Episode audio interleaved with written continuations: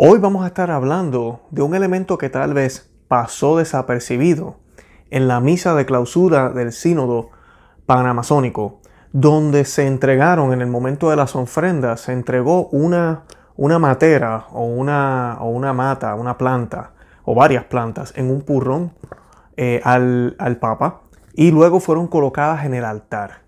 Hoy yo voy a estar aprovechando esta noticia para explicar un poco de eso, pero también para hablarles de la importancia del tabernáculo y del altar y por qué deben estar ambos unidos.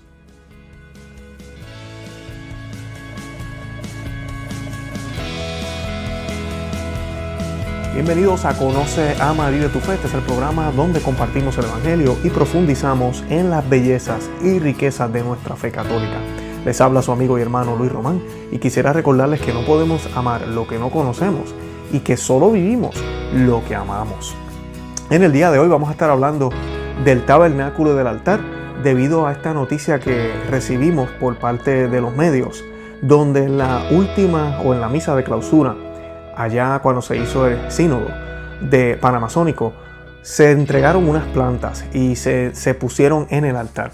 Y hoy pues vamos a estar hablando cuál es el problema con eso, qué es lo que se hizo mal en ese momento. Pero antes de comenzar yo quisiera que nos encomendáramos a la Santísima Virgen y esto lo vamos a hacer en nombre del Padre, del Hijo y del Espíritu Santo. Amén. Dios te salve María, llena eres de gracia, el Señor es contigo. Bendita tú eres entre todas las mujeres y bendito es el fruto de tu vientre Jesús. Santa María, Madre de Dios, ruega por nosotros pecadores, ahora y en la hora de nuestra muerte. Amén. Nos cubrimos con la sangre preciosa de nuestro Señor Jesucristo en el nombre del Padre, del Hijo y del Espíritu Santo. Amén. Bueno, esa noticia la vamos a estar hablando ya mismito, pues yo quisiera hablarles primero de, que, de lo que está sucediendo, de lo que sucedió y de cómo esto afecta a lo que realmente nosotros creemos. El problema que estamos teniendo hoy en día, lamentablemente, es que muchos de nosotros los católicos eh, nacimos luego del concilio, muchos, todavía quedan también bastante durante el concilio, pero muchos no experimentamos estos cambios o vimos unos cambios paulatinos. En el caso mío, yo recuerdo en Puerto Rico siempre ver el tabernáculo en el centro de, del altar donde está eh, en, la, parroquia, ahí en el centro, y ahí el altar justo debajo del tabernáculo. Eso es lo que yo recuerdo haber visto, recuerdo haber visto la vela eh, color roja, la cual simboliza o dice que Jesucristo está ocupando el tabernáculo y que tenemos que hacer silencio y mantener reverencia. Yo recuerdo haber visto eso siempre. Luego que me mudé de Puerto Rico para acá, para los Estados Unidos, y no estoy diciendo que esto no está pasando en Puerto Rico, sé que está pasando, pero yo lo vine a ver por primera vez acá. Fue donde me encontré con algunas parroquias donde yo entraba y no sabía dónde estaba el tabernáculo porque yo no veía velas rojas y no tenía ni idea. Entonces tenía que preguntar, ¿dónde está el tabernáculo? ¿Dónde está el Señor? Y me decían, oh, está ahí al final del pasillo, ahí en ese saloncito. Oh, mira, está aquí al lado, al lado lateral del, mismo templo, pero está ahora al lado. Y lo triste también es que uno empieza a ver el contraste. Mueven al Señor para al lado, entonces colocan la silla del sacerdote en el lugar donde debería estar el tabernáculo. O sea que vemos cómo, todos estos cambios son eh, centrados en el hombre y no en Cristo. Pero yo recuerdo ver eso y como que me, dio me daba mucha tristeza, decía, pero, pero el Señor no está aquí. Y claro, uno escucha las explicaciones, no, que es que para que, eh, porque la gente habla y pues para guardar respeto, para tener al Señor, ¿verdad? Eh, en un lugar adecuado. Bueno, las excusas que siempre ponen. Lamentablemente el templo, y le digo templo a la estructura, a la parroquia, a la iglesia como tal, deja de ser cristocéntrica para convertirse en, en que nosotros, la comunidad, seamos el centro. Y el altar entonces ya deja de estar asociado con Cristo, sino que ya ahora es una mesa donde el Padre hace la bendición del pan y el vino. Y empieza a cambiar el sentido de lo que nosotros se supone que estemos haciendo cuando celebramos el sacrificio de la misa. Y eso yo lo recuerdo haber visto aquí, me daba mucha tristeza y me recuerda la lectura de, de cuando Jesucristo resucita y María Magdalena llega al templo, a mí disculpen, al sepulcro, y lo encuentra vacío y se desespera al ver que el Señor no estaba ahí. Y cuando sale, ella ve al supuesto jardinero, ¿verdad? Que es el Señor, pero ella no lo reconoce. Y él tampoco se deja ver, ¿verdad? Todo esto es intencional por parte de, Cristo. Y ella le pregunta, si tú te has llevado a mi Señor, ¿dónde lo has puesto? Y es exactamente lo que ahora tenemos que hacer muchos católicos cuando vamos a las parroquias. si te has llevado a mi Señor, ¿dónde lo has puesto? ¿Dónde está? Oh, está allá, está acá Entonces así lo podemos encontrar. Y pues es triste, ¿verdad? Que tengamos que estar en esa situación dentro de la misma iglesia. Eso es lo triste, que tengamos que estar en esa situación dentro de la misma iglesia. Si quiero enseñarles esta foto, eh, y ahí la, están viendo, donde presenta cómo debería ser el altar católico o cómo se debe celebrar la misa. Y aquí vemos, eh, podemos ver que tiene que tener un crucifijo. El crucifijo usualmente está arriba. Eh, hay, parroquias que lo tienen bien grande, hay parroquias que lo tienen más pequeño, como se ve ahí. El sagrario o el tabernáculo donde el Señor es guardado. Eh, y ambos deben estar unidos. Donde está el altar, está, el altar está justo debajo del sagrario. ¿Y se, por qué se hace de esa manera? Para que se vea que son uno, que nuestro Señor es uno. Y ahorita vamos a hablar un poquito más de eso. Voy a estar citando al, Papa Pío XII para que podamos entender un poquito más de eso. Ahora, en esta otra foto podemos ver la iglesia moderna, como usualmente vemos en las parroquias. Yo creo, estoy seguro que es la mayoría de la gente que nos están viendo esto lo que ven siempre. Eh, tenemos el crucifijo atrás, ¿verdad? Arriba también. Tenemos el altar. Pero se quitó a Dios, como dice ahí, se sentó el hombre, como les mencionaba. Y ahora el sagrario, por lo menos en esta foto en esta situación aquí, en esta parroquia, vemos que está al lado lateral ¿verdad? Como lo estamos mirando derecho, eh, ahí en un rincón. Y eso yo lo he visto en muchísimas parroquias de esa manera, lo cual es totalmente irreverente. Estamos celebrando la Santa Misa acá en el altar, allá, pero Cristo que debería ser el centro de esa misa lo tenemos al lado, lo cual no tiene ningún sentido del mundo. Y Pío XII, el Papa Pío XII habla de este tema y dice lo siguiente, primero que nada dice separar el tabernáculo del altar sería lo mismo que separar dos cosas que por su naturaleza deben permanecer unidas. Ese es el Papa Pío XII. Yo quiero decirles algo sobre esto. Cada vez que yo cito papas acá, o cada vez que vemos los escritos de los papas, y tal vez de antaño, que esto no es tanto de antaño, estamos hablando de 1950, 1956, o sea que no van ni 100 años. Pero cuando vemos los papas tenemos que tomar en cuenta siempre algo, y es que la oficina de San Pedro es una, no son múltiples oficinas. Y es triste ver cómo el actual pontífice y tal vez algunas cosas que se han dicho después del Concilio Vaticano II por otros papas contradicen lo que papas anteriores dijeron. Y eso no debería ser porque el espíritu es el mismo y la iglesia es la misma. O sea que si eso pasa, aquí hay algo mal. Entonces, a los lentes de la tradición de la iglesia, a los lentes de las Sagradas Escrituras y sobre todo en lo que Jesucristo nos dejó, en lo que Dios nos reveló, nosotros debemos determinar quién está diciendo la verdad aquí, quién está en error. Hasta esa hemos llegado. Y aquí vemos como el contraste entre los papas, como un papa dice una cosa y el otro dice otra. Si estuvieran vivos, estuvieran prácticamente no peleándose, pero ¿verdad? Uno argumentando una cosa y el otro otra. Eh, dijo el Papa Pío XII en el discurso al Congreso Internacional de Pastoral Litúrgica, esto fue el 22 de septiembre de 1956, lo siguiente. En la instrucción del Santo Oficio del Arte Sacra, la Santa Sede insiste, entre otras cosas, en este punto. Esta suprema, sagrada congregación manda estrictamente que las prescripciones de los canones 1268 y 1269 sean observadas con la máxima fidelidad. La Santísima Eucaristía debe ser mantenida en el más distinguido y honorable lugar en el templo y en consecuencia como regla en el altar mayor, a menos que otro sea considerado más conveniente y apropiado para la veneración y adoración debida a tal gran sacramento. El Santísimo Sacramento debe ser mantenido en un tabernáculo inamovible colocado en el medio del altar. Ahí pueden ver lo que les estaba diciendo ahorita. Ese es el lugar privilegiado, es el centro. Es el lugar donde cuando uno entra a la iglesia, no importa dónde esté sentado, ahí está el Señor, justo en ese lugar alto, justo al altar. Ese es el lugar privilegiado. Y ahorita uno ve quién. El sacerdote es el que se sienta ahí ahora y el tabernáculo escondido. El Señor escondido por otro lugar.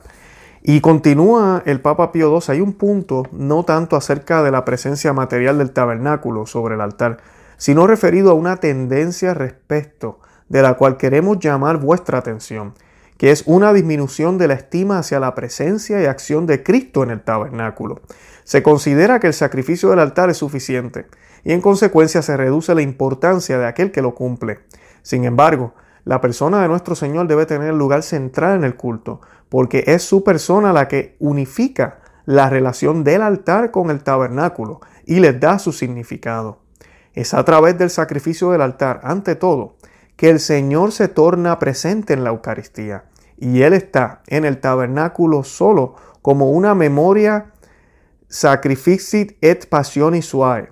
Separar el tabernáculo del altar es separar dos cosas que por su origen y naturaleza deben permanecer unidas. Más claro, el Papa Pío XII no nos puede hablar sobre el misterio de esto y sobre no quitarle el prestigio que de verdad tiene el tabernáculo por encima de lo que pasa en el altar. Ambas van juntas, ambas son necesarias, ambas son parte de nuestra liturgia. Eso es bien, bien importante. Y tristemente, después de las reformas litúrgicas, lo primero que se hizo fue separar el altar del tabernáculo. Por lo menos todavía se veían parroquias con el tabernáculo ahí justo detrás y el altar separado. Pero ahora entonces, ahora ya que el tabernáculo está separado, ahora lo podemos mover, lo podemos sacar. Y esto es obra del mismo demonio para destruir, no la iglesia como tal, porque el organismo no lo va a poder destruir jamás, pero para destruir la verdadera fidelidad y la verdadera sana doctrina. Porque la realidad es que al final de los tiempos, mira, esto va a ser un puñado de personas que realmente van a vivir lo que es la iglesia católica. La iglesia va a parecer que son billones, pero realmente van a ser billones de almas confundidas y enredadas. Y esta es una de las formas en que el demonio busca confundirnos. Si no entendemos y no vemos la importancia de Cristo en la Eucaristía, en la manera en que se presenta y está ahí en el centro, presente, donde lo podemos ver, entonces lo que va a ser importante es lo que el Padre hace, lo que el sacerdote hace. Y entonces ya yo no entiendo realmente ni siquiera lo que está pasando. ¿Realmente yo estoy elevando un sacrificio o estamos haciendo una bendición para que ese pan sea un pan bendito bajado del cielo? Ahí es donde está la diferencia. La Santa Misa es el sacrificio de Cristo, nos unimos a la cruz y ese sacrificio se eleva. Y sí, se convierte en las especias, se convierten en el cuerpo de Él porque Él es tan bondadoso que así lo permite. Y fue su promesa. Pero ese no es, ese no es lo principal. Lo principal es ofrecer ese sacrificio. Él es mantenernos cercanos a Él y hacernos uno con Él en la cruz. De eso se trata. Así que quería compartirles eso para que vieran la importancia de eso. Ahora, yendo al misal, donde dice lo siguiente sobre el altar, cómo debe ser tratado. Nos dice el altar en el que se hace presente el sacrificio de la cruz bajo los signos sacramentales. Es también la mesa del Señor para participar en la cual se convoca al pueblo de Dios a la misa. Y es el centro de acción de gracia que se consuma la Eucaristía. Eso está en el numeral 296.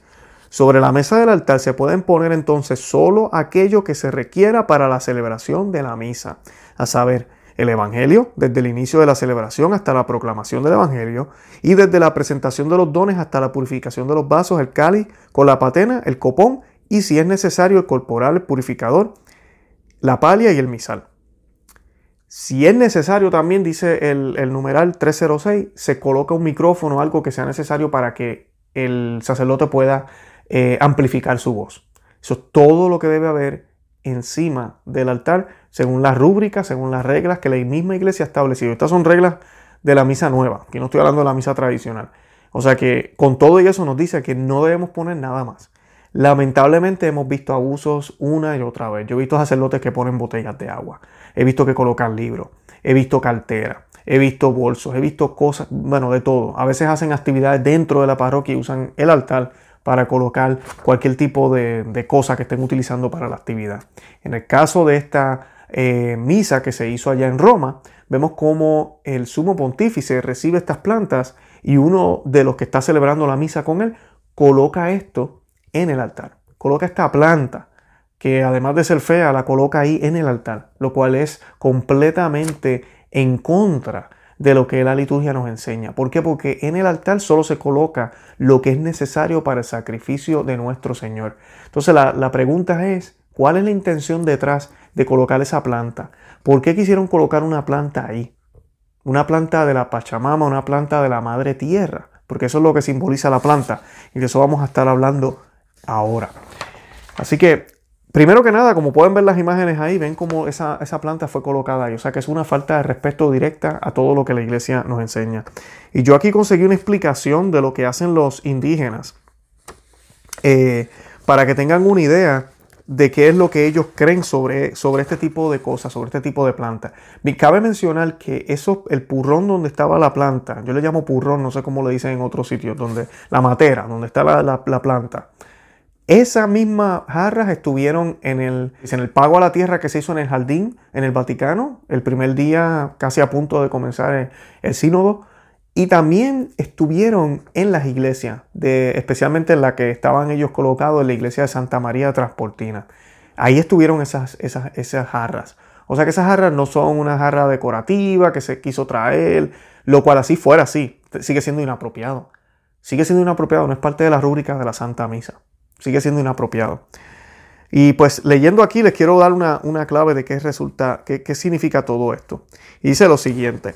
Si si dice, luego después de una búsqueda más profunda, aprendimos que en el cuenco de tierra con planta a menudo está conectado con los rituales ceremoniales que se involucran a la Pachamama.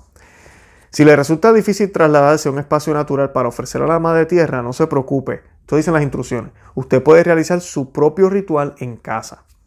Use una botella o maceta llena de tierra. Maceta es la otra palabra, disculpen. Eh, para colocar la planta. Allí proceda a hacer un agujero. Se recomienda hacerlo con las manos para conectarse con la energía del ritual. Esto que estoy leyendo son las instrucciones que se le da a cualquier persona que quiera hacer un tipo de acto de agradecimiento, de lo que sea, a la Madre Tierra. Y esto es parecido a lo que pasó con la Madre Tierra o con lo que se hizo a la Madre Tierra en el Vaticano, porque dice que con las manos para conectarse a la energía del ritual. Y sabemos que los indígenas, todas las imágenes que vimos, tocaron la tierra con las manos. Se hace una especie de pozo y se vierten alimentos y bebidas para el disfrute de la Pachamama. La opción de comida es extensa. Se puede colocar cualquier cosa, desde frutas hasta alimentos y semillas criollas.